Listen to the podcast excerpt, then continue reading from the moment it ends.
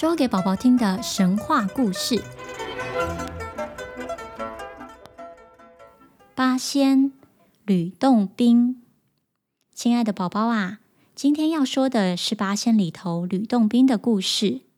吕洞宾本名叫做吕岩，是八仙当中名气最高的。从小他就是一个聪明的孩子。在年纪很小的时候，就已经精通四书五经和诸子百家，所以他的父母很希望他能够考取个功名，到京城里当官。可惜他考试的运气很不好，每次考试都不是太顺利。有一次在京城考试，没有考上，落了榜，心中相当的沮丧。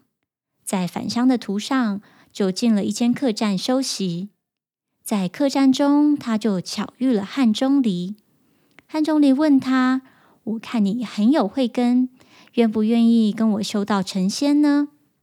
当时的吕洞宾还放不下世间的物质生活，便没有答应。汉钟离说：“没关系，你先休息一下，我煮个饭，我们待会吃饭的时候再说。”于是吕洞宾迷迷糊糊地合上了眼睛。恍恍惚惚之间，他又在赶回家的路上。经过一年的努力，吕洞宾再次来到京城考试，终于考取了状元。之后，他的官运更是平步青云，也顺理成章地娶了一位贵族的女儿做夫人，一路当到了宰相。这个时候的吕洞宾可以说是家大业大，儿孙满堂。权势和财富什么都有了，儿孙们也在朝廷里当官。就在这个时候，不知怎么的，吕洞宾得罪了奸臣，被诬陷说他有心要谋反。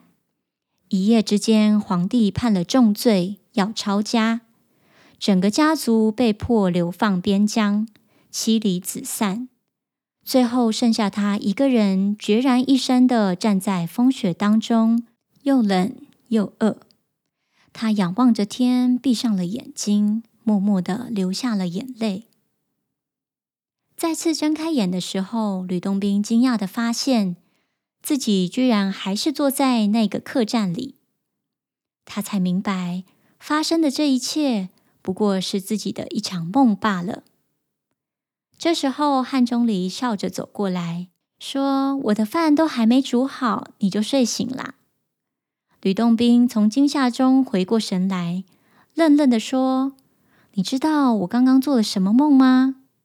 汉钟离说：“你的梦集结了五十年的荣华富贵、悲欢离合，而这五十年的岁月，就仿佛是刹那间的事。